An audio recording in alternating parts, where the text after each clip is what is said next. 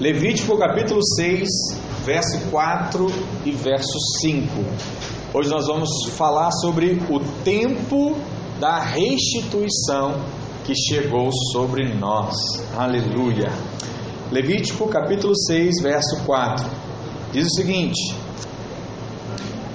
Será, pois, que tendo pecado e ficado culpada, restituirá aquilo que roubou, ou que extorquiu, ou o depósito que lhe foi dado, ou o perdido que achou, ou tudo aquilo que, que jurou falsamente, e o restituirá. Diga assim: restituirá. restituirá. Por inteiro, e ainda isso lhe acrescentará a quinta parte. Quinta parte em percentual seria 20%, né? Aquele a quem pertence ludará no dia da sua oferta pela culpa. Amém? Vamos orar mais uma vez, Pai, em nome de Jesus. Nós lhe damos graças por essa manhã. Cremos que o Senhor tem uma palavra poderosa a falar ao nosso coração. Por isso nós estamos aqui com a nossa família prontos para receber de ti e termos também a nossa vida transformada pelo Senhor. Que o Senhor encontre em nossos corações o espaço certo para expressar a sua glória nessa geração, em nome de Jesus. Amém. Glória a Deus, aleluia. Você sabe que aqui em nosso meio, em Copacabana, nós temos aí pela graça de Deus alguns advogados, né? Na verdade, até algumas advogadas, né? Então, tem Vanessa, tem Jasmine, pelo menos as que eu sei de fato.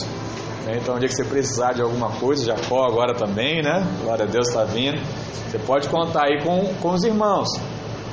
Mas aqui no Brasil, por mais que isso comece a ser usado hoje em dia, não se compara ainda com o trabalho, né, vou, vou falar melhor, né, com a consciência do direito que o americano, por exemplo, nos Estados Unidos, ele, ele tem.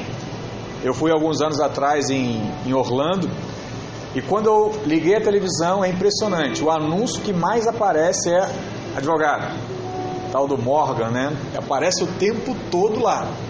Então, se você foi no médico não te tratou bem, ligue para mim. Né? Se você comprou o carro teve algum problema, ligue para mim. Então, assim, é algo muito comum lá. E às vezes nós paramos para pensar, né? Por que, que empresas e cidadãos americanos canadense, né? pessoas de fato do primeiro mundo, considerado assim, ensinado na escola, usufruem de serviços e produtos com muito mais qualidades do que os produtos brasileiros. Se você for lá, você não vai encontrar nenhum carro que não seja automático, por exemplo. O americano não aceita carro manual, a não ser um esportivo lá que ele usa porque ele gosta, ele quer passar marcha. Mas é algo que já está na consciência deles, eles cobram o de melhor. E você pergunta assim, pastor, por que, que isso acontece assim lá? A resposta é simples. Porque nesses países existe a cultura da indenização. Qualquer coisa que não acontecer de acordo com o que é o direito da pessoa, ela vai cobrar em algum momento uma indenização. E coisas simples muitas vezes podem render uma indenização assim imensa. E sem dúvida alguma, os cidadãos desses países conhecem algo que muitos cristãos desconhecem, que é a lei da indenização, ou em outras palavras, a lei da restituição. Às vezes a gente não para para pensar nisso. E para você ter uma ideia, eu vou mostrar para você que bem rapidamente alguns casos de processos onde aconteceu algo de extraordinário, né? Foram colocados lá na revista super interessante. O primeiro deles, o mais conhecido, é o cafezinho de 2,86 milhões. Eu não sei quem já viu isso, mas provavelmente quem estudou direito vai lembrar desse caso. E esse caso ele é clássico, que ele deu origem até um prêmio chamado Prêmio Stella, que celebra as decisões judiciais mais bizarras do ano. E em 1992, Stella Lebeck, né, uma senhora de 76, 79 anos, ela processou o McDonald's porque ela queimou o lábio ao abrir um copo de cafezinho, né, um McCafé. E ela ganhou 2,86 milhões. pois os seus advogados eles provaram, por exemplo, que a lanchonete servia o café muito quente, a 70 graus Celsius. E essa temperatura era considerada muito acima do que o produto e poderia oferecer algum tipo de risco. E por conta disso ela ganhou essa causa na justiça. Um outro exemplo aqui foi uma mulher que se embriagou, na, embriagou numa festa da empresa e processou o chefe dela. E o nome dela era Linda Hunt, né? uma canadense, 52 anos. Ela bebeu muito numa festa da empresa, saiu, bateu com o carro e ela botou o chefe na justiça e ganhou 300 mil dólares por causa disso. No Brasil, né, um processo como esse só seria aceito se o chefe tivesse o quê? Coagido a funcionar. Ah, você tem que beber, você tem que fazer e tal. Lá não. O simples descuido do chefe de permitir bebida alcoólica e não perguntar se a pessoa ia voltar dirigindo ou não, rendeu um processo contra ele. Essas pessoas ganharam de fato muito dinheiro. Então, o que, que você percebe, né? Que tem muitas coisas que você já poderia ter sido restituído se você tivesse plena consciência da obra da cruz. Amém, irmãos? Glória a Deus. Esse de fato é um direito que você tem. Agora, uma coisa eu chamo a atenção a você também, né, irmãos? Nós temos crescido e nós temos avançado como igreja. E existe um princípio bíblico também acerca de você cobrar situações na justiça. Por exemplo, se nós fazemos parte de uma mesma igreja, Deus coloca sobre responsabilidade do pastor dessa igreja resolver os problemas que possam existir entre irmãos. E é por isso que normalmente, né, quando você tem algum tipo de dúvida, o que, que você faz? Pastor, me ajuda nesse caso? Pastor, como é que eu faço aqui? Isso é normal, isso é natural que aconteça. Mas muitas vezes os irmãos tomam decisões, entram numa, numa zona de risco e depois a solução fica um pouco mais complicada de ser resolvida. Mas a Bíblia diz que nós não deveríamos colocar um outro irmão na justiça. Amém, irmãos? Esse é um princípio também bíblico, está na palavra de Deus. Então, entenda aquilo que é direito, entenda aquilo que é restituição, entenda aquilo também que deve ser resolvido, como a gente diz, dentro de casa. Porque Deus ele vai sempre dar a solução. Se for necessário o perdão, a solução vai ser o perdão. Se for necessário a justiça, a justiça vai ser colocada. Mas tudo aquilo não depende apenas de nós, depende também do cuidado de Deus sobre a nossa vida. Mas hoje eu quero que o Espírito Santo abra os seus olhos e lhe dê revelação de que é chegado o tempo da restituição na sua vida. Diga assim comigo: é chegado, o tempo da restituição na minha vida. E por que, pastor, eu posso ter essa certeza? Porque na cruz Jesus ativou a lei da restituição. A palavra diz que no Velho Testamento, quando alguém roubava alguma coisa, o Senhor determinava o que ele deveria fazer. Em outras palavras, essa pessoa ela deveria trazer uma oferta pela culpa e também tinha que restituir tudo que roubou e ainda deveria acrescentar um quinto, que na verdade era 20%. Então, se alguém tivesse feito alguma coisa errada, ele deveria devolver o valor com um acréscimo de 20%.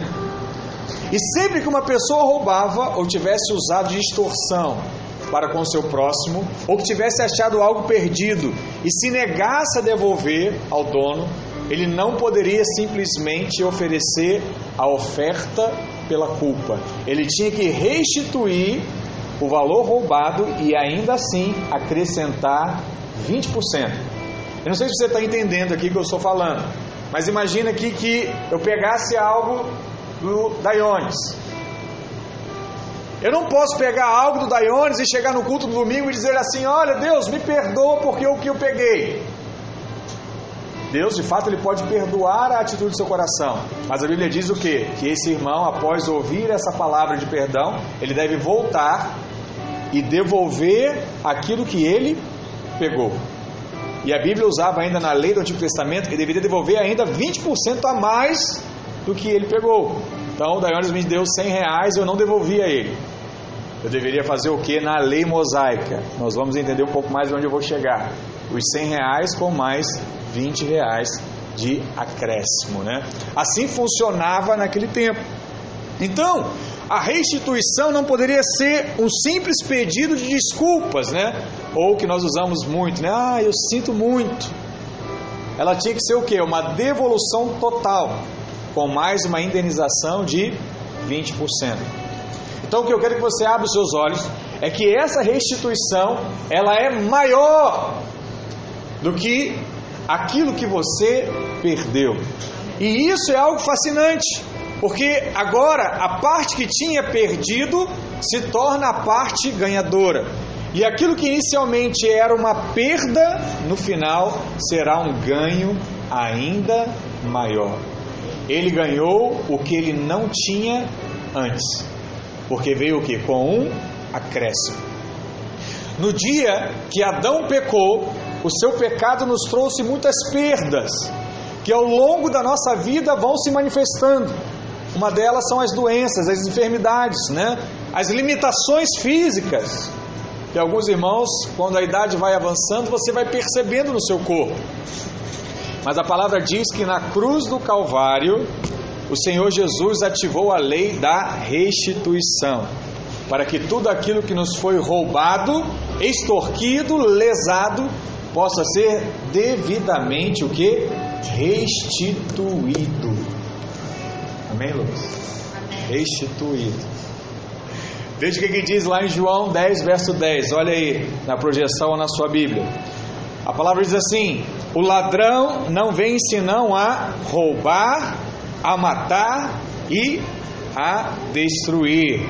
Eu vim para que tenham vida e a tenham com abundância. Fala para o irmão que está aí do seu lado: ó, Deus não quer só te dar vida, Ele quer te dar abundância da vida. Amém? Não tem coisa pior do que você levantar e falar assim: ai, mais um dia. Irmão, se você tem essa prática, muda essa mentalidade em nome de Jesus.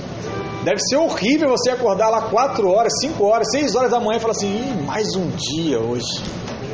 Segunda-feira, oh Deus, azar. Não é como aquele desenho de antigamente. Não, eu já te ensinei sobre isso. Você vai acordar de manhã e falar assim: Deus, obrigado, porque hoje é o dia da minha bênção. Hoje eu vou ser abençoado de alguma forma. Essa semana eu estava no ônibus, peguei um engarrafamento na rodoviária. Eu tenho horário para chegar e falei assim: Deus, eu não sei o que o Senhor vai fazer, mas o Senhor vai fazer um milagre na minha vida. Vai fazer um milagre na minha vida. Eu vou descer do ponto do ônibus, vai passar alguém que me conhece, vai me dar uma carona. E vai não, e os 30 minutos que eu levo andando ainda depois que eu chego, vai reduzir para 10 e vai corrigir esse, esse princípio de atraso. E eu desci orando em fé, declarando: Deus, vai passar, vai passar, vai passar. Desci do ônibus, não passou ninguém. E falei assim: Oh Deus, minha fé vai esmorecer. Agora eu falei: Não vai. Eu não sei o que senhor vai fazer. O senhor vai parar o relógio, mas algo vai acontecer. E eu fui mais à frente, onde é mais comum, às vezes, ter carona. Eu falei: Agora vai chegar. Não tem jeito, Deus vai fazer, eu tenho certeza. Cheguei lá, nada. Eu falei: Ai Deus, a palavra, eu tenho que dar um testemunho no domingo. O senhor me ajuda. E aí eu andei mais um pouco. Né, e lá tinha sim uma, uma carona, mas estava quase chegando assim, mas eu acho que Deus fez o cuidado de dar o que eu pedi. Não talvez do jeito que eu imaginava, mas ele deu o que eu pedi. A carona era para, sei lá, mais 200 metros, mas a carona chegou. E aí eu cheguei, né, um minuto além, e a pessoa lá que registra o horário, né, falou assim, não, meu relógio ainda falta um minuto. Mas eu vi que falta, já tinha passado. Meu relógio ainda falta um minuto. Aí eu falei, é a graça de Deus na minha vida.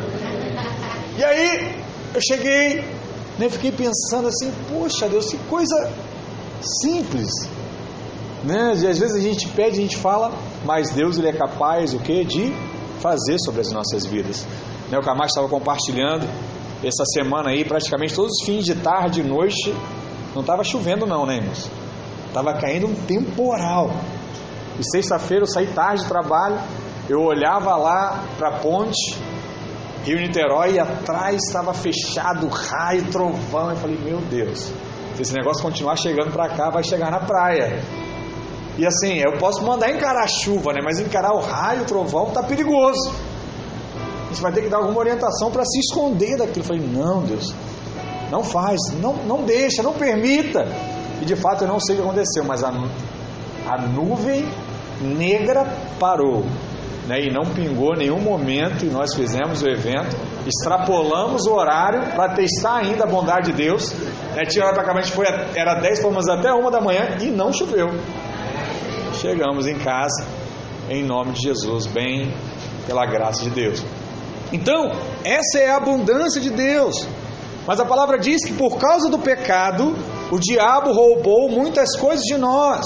Ele roubou o quê? Ele roubou a paz, ele roubou a saúde, ele roubou a alegria, a prosperidade, mas na cruz do Calvário o Senhor ativou a lei da restituição. Diga amém.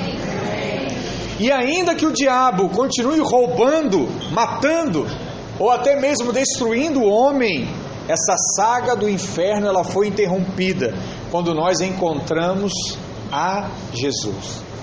Quando você encontrou Jesus, e na cruz de Cristo, a lei da restituição nos garante essa vida em abundância.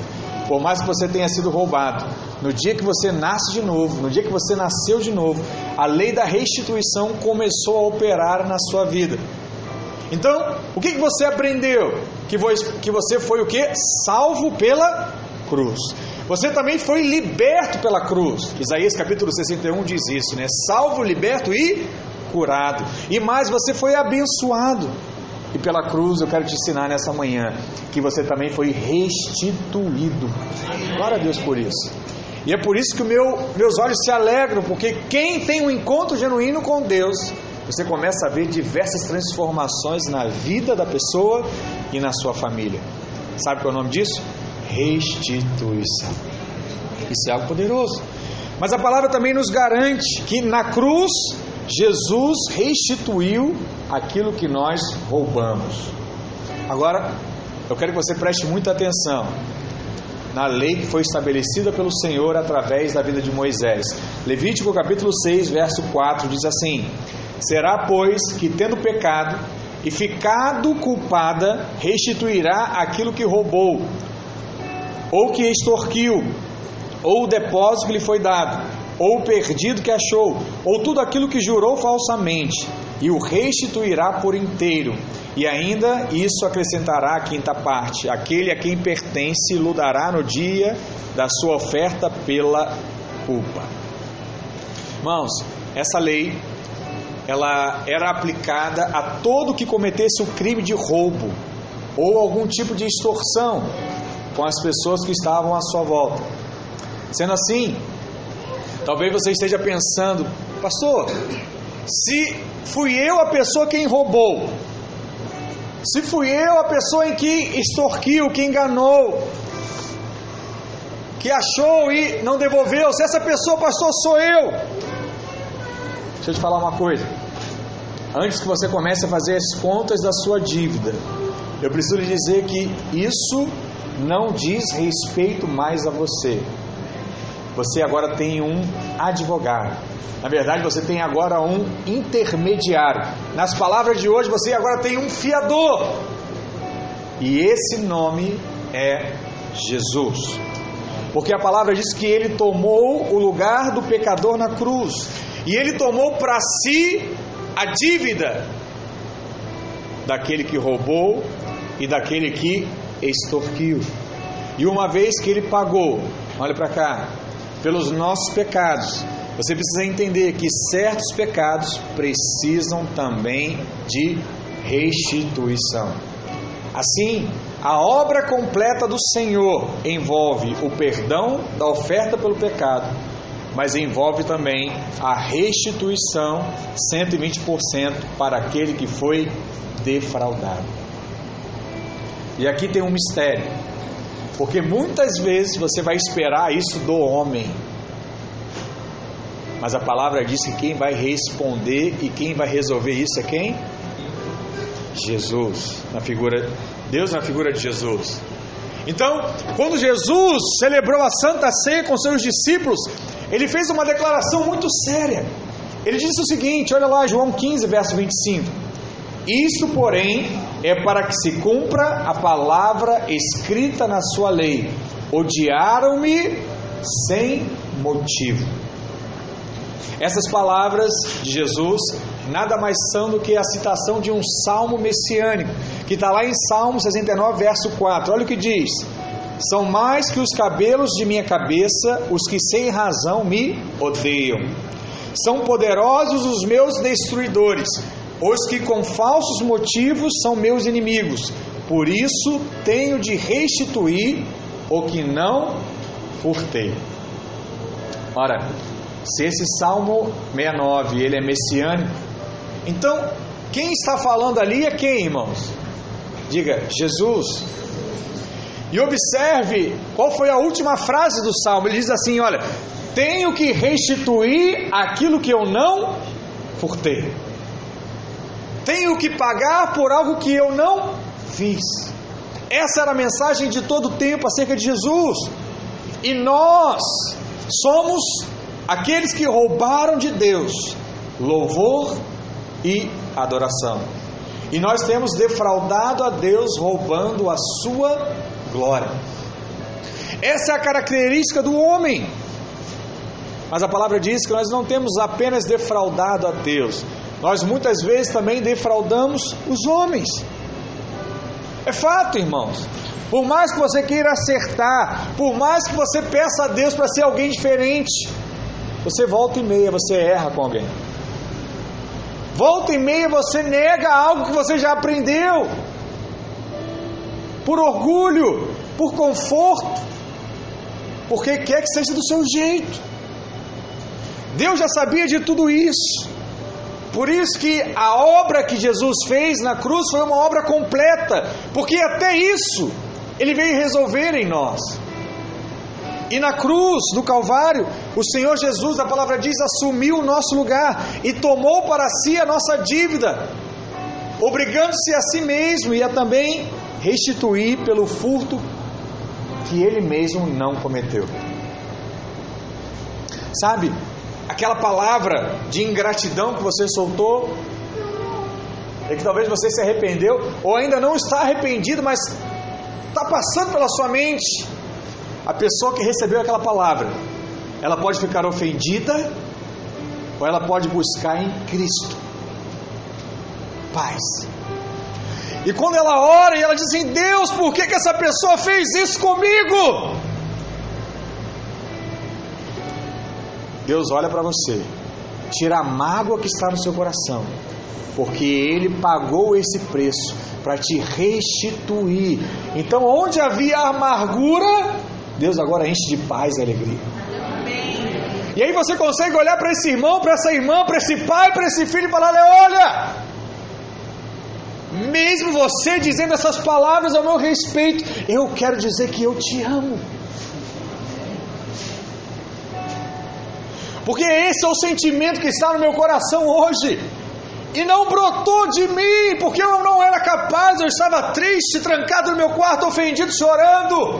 Mas hoje eu estou de pé, porque Deus colocou esse amor sobre a minha vida. E se Deus ama alguém tão mal como eu, Ele também ama você. E sabe qual é o efeito disso? Quebrantamento. Quando alguém recebe algo que não merece, isso gera quebrantamento. Já, você sabia disso? Experimenta. Seu empregador e chega para o seu empregado no final do mês e fala assim: Olha, esse mês o seu salário é mil reais, mas eu quero te dar mil e cem reais. Esse mês eu quero fazer isso por você. Você sabe qual vai a atitude do coração do funcionário? Ele vai ficar quebrantado. Sério? Você quer fazer isso por mim? Obrigado! Obrigado! Sabe, alguém tem um, um aniversário, alguma coisa, você fala assim: Olha, eu vim aqui, quero te dar um presente especial. Sabe qual vai ser a atitude daquela pessoa quando ele receber um presente que não imaginava? Ele vai ficar quebrantado. Por isso, que quando você libera uma palavra de graça para quem te ofendeu, essa pessoa ela fica quebrantada. E a palavra diz que Deus só age aonde existe quebrantamento. Sabe por que, que toda a sua família, toda a sua casa vai ser alcançada? Porque você, cheio do amor de Deus, vai liberar amor a outras pessoas e elas ficarão quebrantadas. E depois que houver o quebrantamento, tudo aquilo que você falar será como semente lançada em solo fértil. E aí haverá transformação. Esse é o entendimento que deve haver no nosso coração. Porque muitas vezes a gente quer fazer o que? Na marra. Você errou, rapaz. Você está errando comigo, você tem que mudar. Não vai mudar nada. Porque ele está recebendo o que ele merece. O que ele merece? Uma palavra de advertência. Você para com isso, rapaz, seu bobão. Né? Porque crente, o máximo de palavra para ofender é essa, tá? Não passa disso não. Seu bobo. Igual aquele comercial das palavras fofinhas. E agora sua mentalidade mudou tanto que nem aquelas palavras feias não conseguem sair mais seus lábios. Dá, dá, dá choque, né? E você, opa, fecha. Você muda o vocabulário. Mas isso é da parte de Deus. Se eu estou falando isso para você, eu estou colocando isso no meu coração. Não retribua da forma que você recebeu. Porque você retribuir, não há quebrantamento. Quebrantamento só surge quando você age com amor e com a graça de Deus. E aí de fato há transformação. E foi isso que Jesus fez. Na cruz o Senhor tomou o nosso lugar.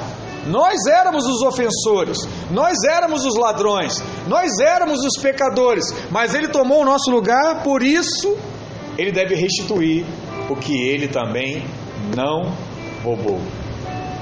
Nós roubamos, ferimos e extorquimos, mas como Ele tomou o nosso lugar, Ele agora ele é responsável por restituir e não nós. Diga aleluia. aleluia. Você não precisa mais restituir nada. Deus vai restituir isso. Pela decisão que você tomou no seu coração. Deixa eu te falar mais uma vez. O Senhor nunca pecou. Mas Ele tomou o nosso lugar. E Ele deve restituir 120% aquilo que nós roubamos. Ele tornou, ele tornou esse responsável. E sabe por que, que Jesus morreu no meio de dois ladrões? Porque eu e você, nós éramos o terceiro ladrão. Eu e você éramos para estar lá. Eu e você éramos para, passar por todo tipo de condenação. Se a nossa vida fosse exposta diante de um juiz no tribunal, provavelmente aqui todo mundo passaria por algum tipo de pena. Mas Deus tem agido com graça na nossa vida e tem restituído coisas que nós nem merecíamos antes.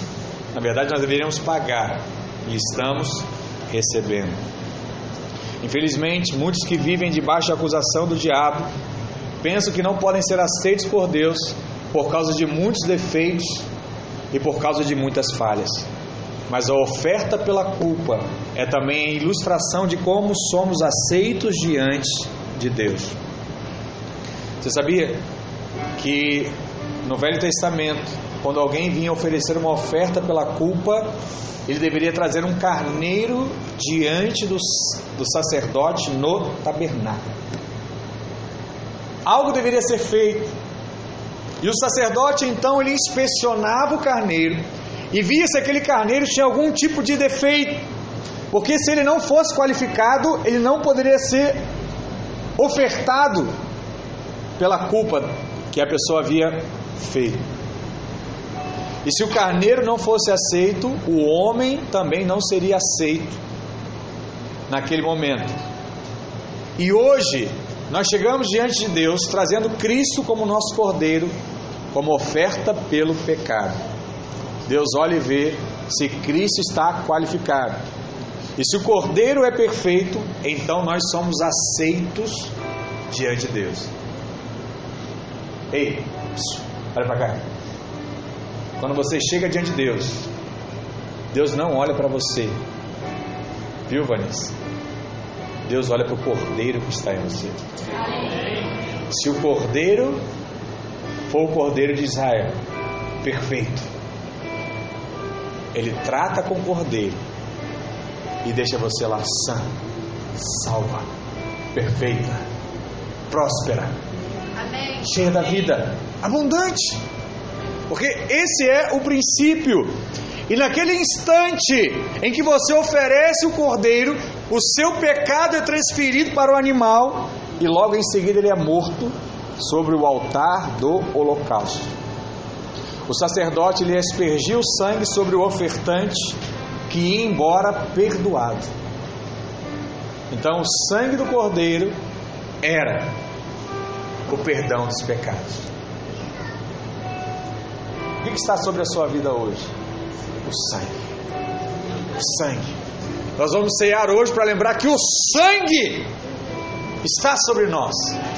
Então não há pecado que te afaste da presença e da glória de Deus, porque eles foram lavados pelo sangue do Cordeiro. Tem um vídeo aí que eu quero passar, só para você visualizar o que eu estou falando. Olha que coisa legal. Pronto?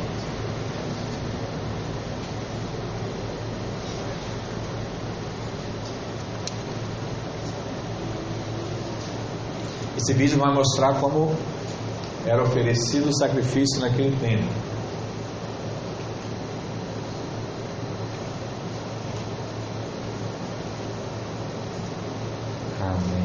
Só jogar para a tela agora.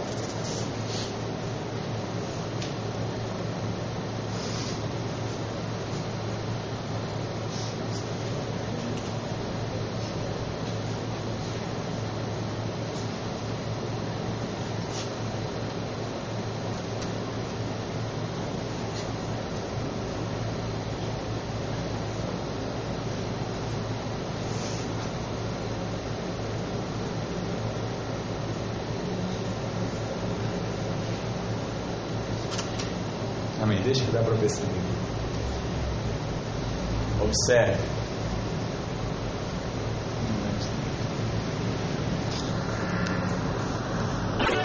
Amém? Depois eu mando para você também um link, aí você vê na, na sua casa mais uma vez.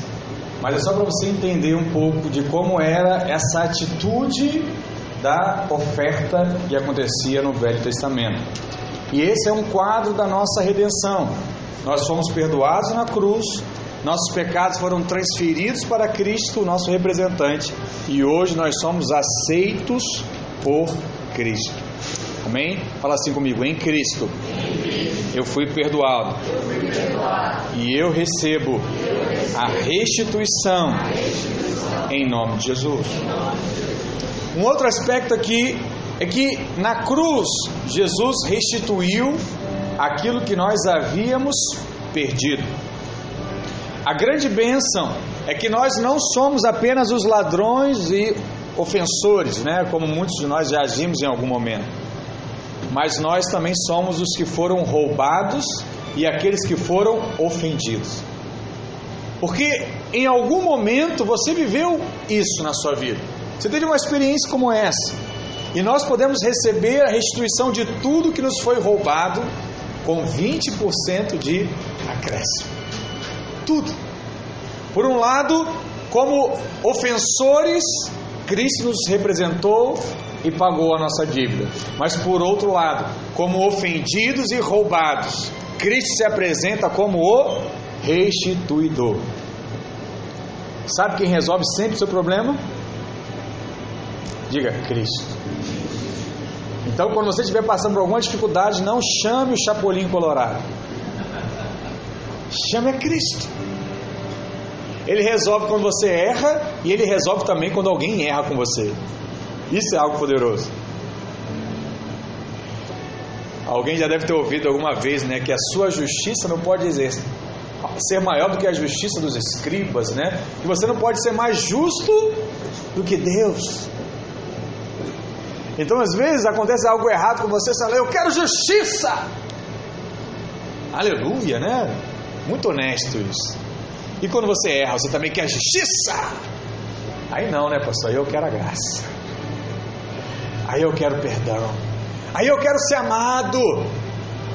Então Jesus ele faz esse meio campo. Tanto quando você erra, ele te ajuda, quando alguém erra com você, é ele também que vai te ajudar. Amém, irmãos? Quantos estão me entendendo aqui? Assim, hoje, podemos ser restituídos restaurados de tudo que nos foi roubado. E na cruz, ele se tornou responsável de restituir tudo. Quando os homens restauram algo, a restauração é sempre inferior ao que era originalmente. Você nunca consegue fazer igualzinho, mas com Deus é diferente. A restauração de Deus que opera em nós é sempre maior daquilo que nós tínhamos antes. Sempre maior. Deus sempre te surpreende. Eu já falei isso aqui diversas vezes. Eu ainda não consegui vencer a Deus no dar. Sabia disso? Não tem uma vez que eu não ofertei algo e Deus não me surpreendeu com algo muito maior. Pastor, o senhor está ensinando então que eu dou para Deus me dar? Não. Eu estou dizendo que quando você planta, não tem jeito, a semente vai, vai crescer, vai virar uma árvore e vai dar frutos. E esses frutos serão a 100 por um, como diz a palavra de Deus. E é por isso que a semente que você coloca diante de Deus, ela libera muito mais frutos sobre a sua vida. É só questão de tempo, é só questão de continuar crendo, porque Deus vai fazendo. Certamente, em Êxodo capítulo 22, verso 1, começou essa questão da lei da indenização. Olha o que diz lá, Êxodo 22, 22 verso 1: Se alguém furtar boi ou ovelha e o abater ou vender, por um boi pagará cinco bois, e quatro ovelhas por uma ovelha. Na ótica de Deus, quem perdeu mais será mais restituído. Fala assim comigo: quem perdeu mais,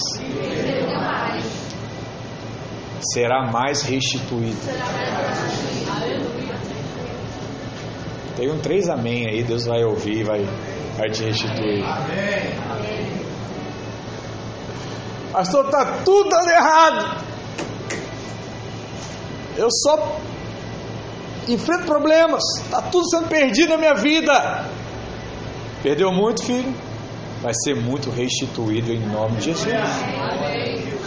Mas sempre vem a dúvida: será que eu mereço, pastor, ser restituído dessa forma? Eu também fiz errado, eu também errei, não foi só o outro, eu também dei os meus vacilos. Preste atenção, mais uma vez, isso não tem nada a ver com você, isso tem a ver com Cristo. Se o que você perdeu foi algo de grande valor, a sua restituição será muito maior em nome de Jesus. Todavia, aplique esse princípio de forma literal para tudo. Não aplique né, de uma forma literal. Você tem que ter também uma, uma revelação no seu espírito. Por exemplo, quando o seu, quanto ao seu casamento, né, se o diabo roubou a sua esposa, Deus não te dará cinco esposas. Até porque senão seria mais problema para você. Uma só é o bastante. Uma só é o bastante. Mas o que, que Deus vai te dar é o que? Um casamento extraordinário. Amém, irmão? Glória a Deus. Ele vai te restituir a mesma. Ele vai te dar um casamento abençoado. Porque essa é a lei da restituição. E nesse tempo o Senhor fará com que você seja indenizado em cada área da sua vida onde você foi roubado. E é chegado o tempo da restituição. E pastor, o que será restituído na minha vida? Primeira coisa, diga dinheiro. dinheiro. Há algo interessante na lei da restituição, é que a oferta pela culpa tratava de forma diferente os pecados relacionados com o dinheiro. Quando o pecado envolvia dinheiro, deveria haver restituição em todo tempo. E você precisa crer na restituição de Deus na sua vida e também na sua vida financeira. Deus cuida de todas as áreas. Você não é gato, tem sete vidas, você tem uma vida só. E todas as bênçãos estão envolvidas nessa vida que você tem. Se você foi roubado ou extorquido, o Senhor vai te restituir. E Ele vai te devolver 120% a mais do que você perdeu. Essa é a legalidade, né? Da oferta pela culpa. Uma outra coisa que o Senhor vai restituir, e essa é muito importante, é o tempo. Amém? A restituição não se relaciona apenas às, às coisas. Tem situações, tem momentos que Deus também vai restituir a nós. Tempo é vida que passou, sim ou não? A sua vida foi passando, você avalia o tempo. E quando nós convertemos, nós dizemos: por que, que eu não converti antes? Por que, que eu não ouvi essa mensagem antes? Viu, Juan? Você é um privilegiado. Você já está ouvindo essa mensagem bem pequena. As nossas crianças já estão ouvindo isso hoje. E mesmo que você tenha vivido muitos anos distante do Senhor, olha o que Davi tem a te ensinar nessa manhã. Salmos 84, verso 10. Essa mensagem diretamente do céu para a sua vida. Diz assim: Porque vale mais um dia nos seus átrios do que outro parte mil. Um dia, Deus pode fazer algo extraordinário. Porque perdemos tanto tempo, mas o Senhor pode restituir todos esses anos. Joel 2,25 diz: Restituir-vos-ei os anos que foram consumidos pelo gafanhoto migrador, pelo destruidor e pelo cortador, o meu grande exército que enviei contra vós outros. Na restituição de Deus, tudo aquilo que não foi feito será feito em menos tempo, porque os recursos serão melhores e a unção será maior. Todo coaching que existe aí nas redes sociais, ele vai dizer para você: olha, eu prefiro voltar 20 anos atrás com a mentalidade que eu tenho hoje do que ter o dinheiro que eu tenho hoje há 20 anos atrás. Porque se eu tivesse minha mentalidade antes, eu faria coisas muito maiores do que eu fiz com a idade que eu tenho hoje. Se você conseguir observar, reter né, e observar a palavra sendo ministrada na sua vida, você vai entender que você pode ter muito mais do que você já teve hoje. Amém, irmão? Glória a Deus. Esse é o tempo. Outra coisa que Deus nos garante restituição é a saúde. A palavra diz que Deus quer restituir o descanso no corpo, na alma e no espírito. E só há verdadeira restituição quando nós entramos no descanso. Amém, Alexandre? Descanso. Descanso. Descansamos o espírito quando temos certeza do que? Da salvação. Amém? Se você não tem certeza da salvação, como é que você fica? Ai, será que eu estou salvo? Ai, será que eu não estou salvo? Ai, será que eu vou para o inferno? Ai, será que eu vou para o céu? Aonde é que eu vou? Teu espírito ele fica angustiado. Então dá descanso para o seu espírito fala assim, filha, você foi salvo, salvo uma vez só, para sempre. Descansamos a alma quando vencemos a acusação, a culpa, a vergonha. Eu sei que você fez no verão passado.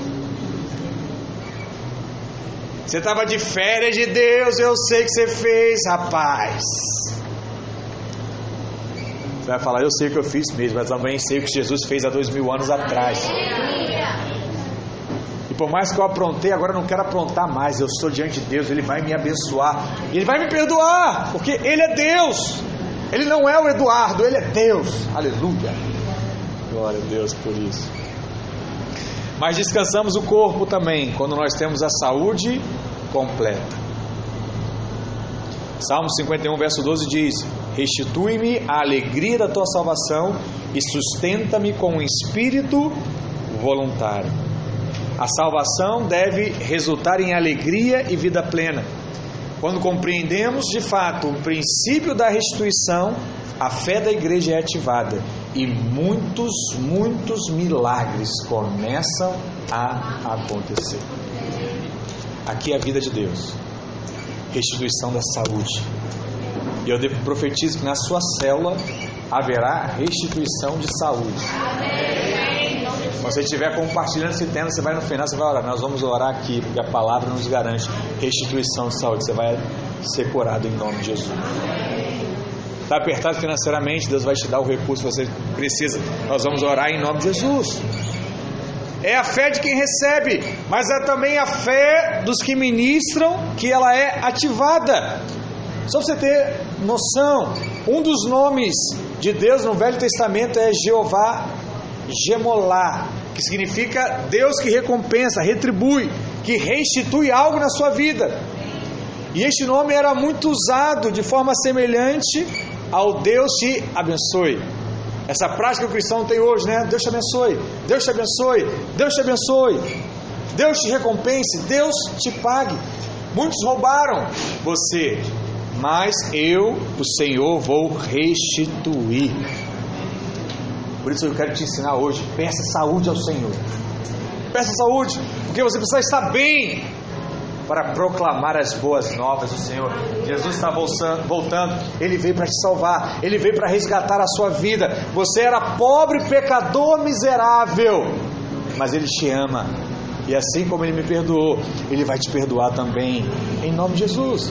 Evangelismo é um dom, é algo que está no seu coração. Outra coisa que Deus vai restituir é a autoridade. A palavra diz que Adão foi colocado para dominar e governar. Todavia, ele abriu mão desse domínio. Ele entregou a serpente a autoridade. Ele entregou a serpente o domínio. Ele foi expulso do jardim. Passou a trabalhar. Na verdade, ele sempre trabalhou, né? Às vezes a pessoa fica com essa mensagem: ah, não tinha trabalho no, no Éden. Não, tinha trabalho. Ele arava lá a horta dele. Ele fazia algo. Mas depois o trabalho dele começou a custar algo dele. Gerava o suor, né? gerava o cansaço. Não havia cansaço no jardim. Por quê? Deus era perfeito.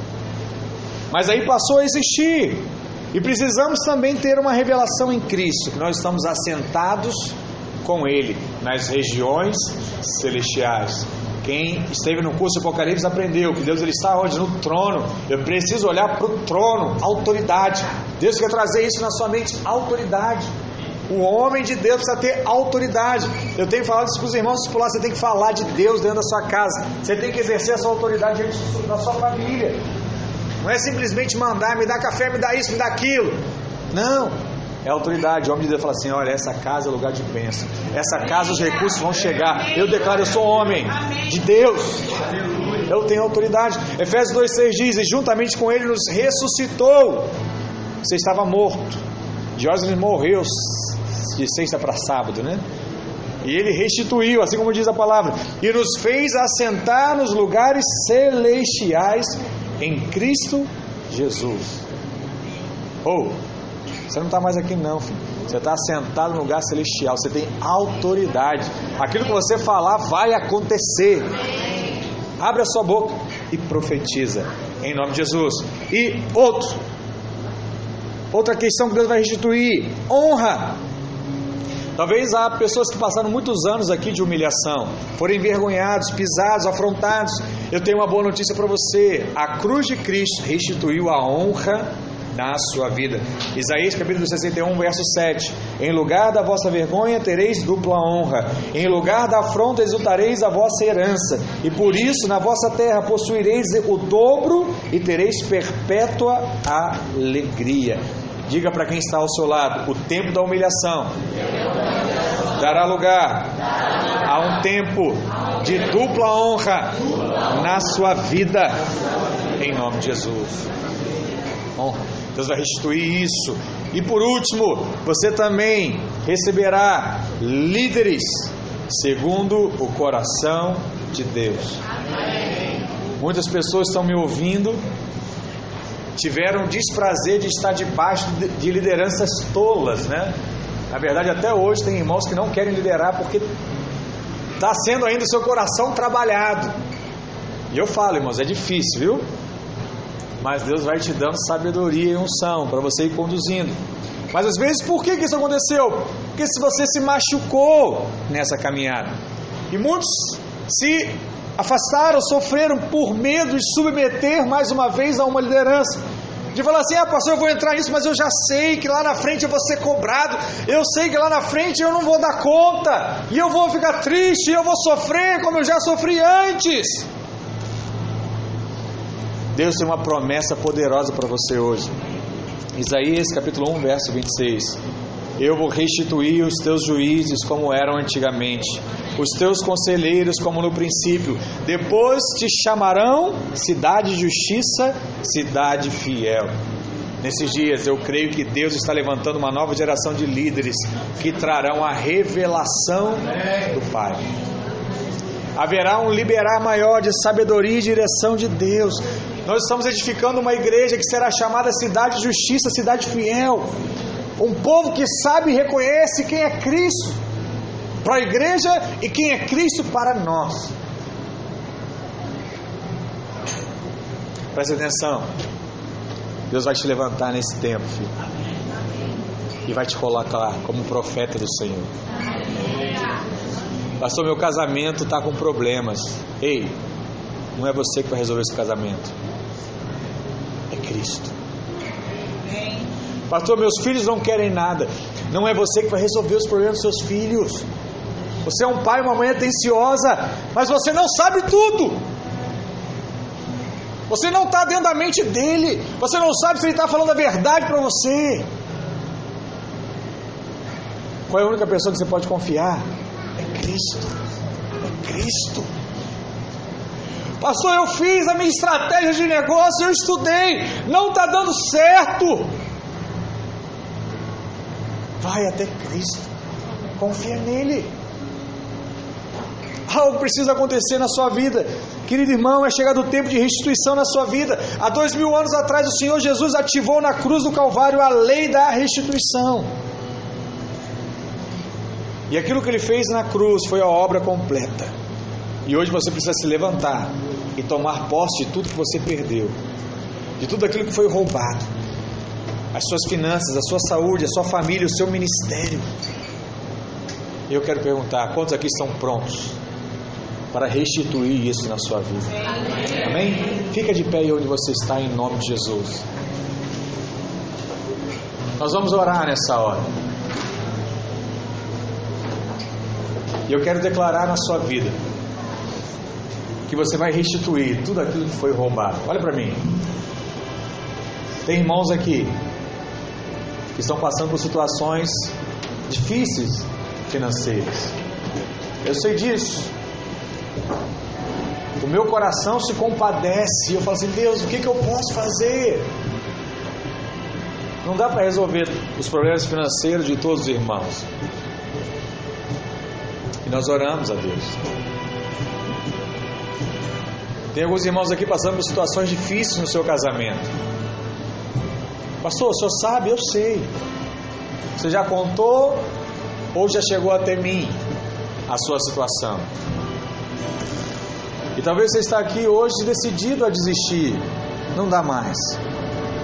E essa palavra ela vem para te mostrar que ainda há saída para o seu casamento, que ainda há chance.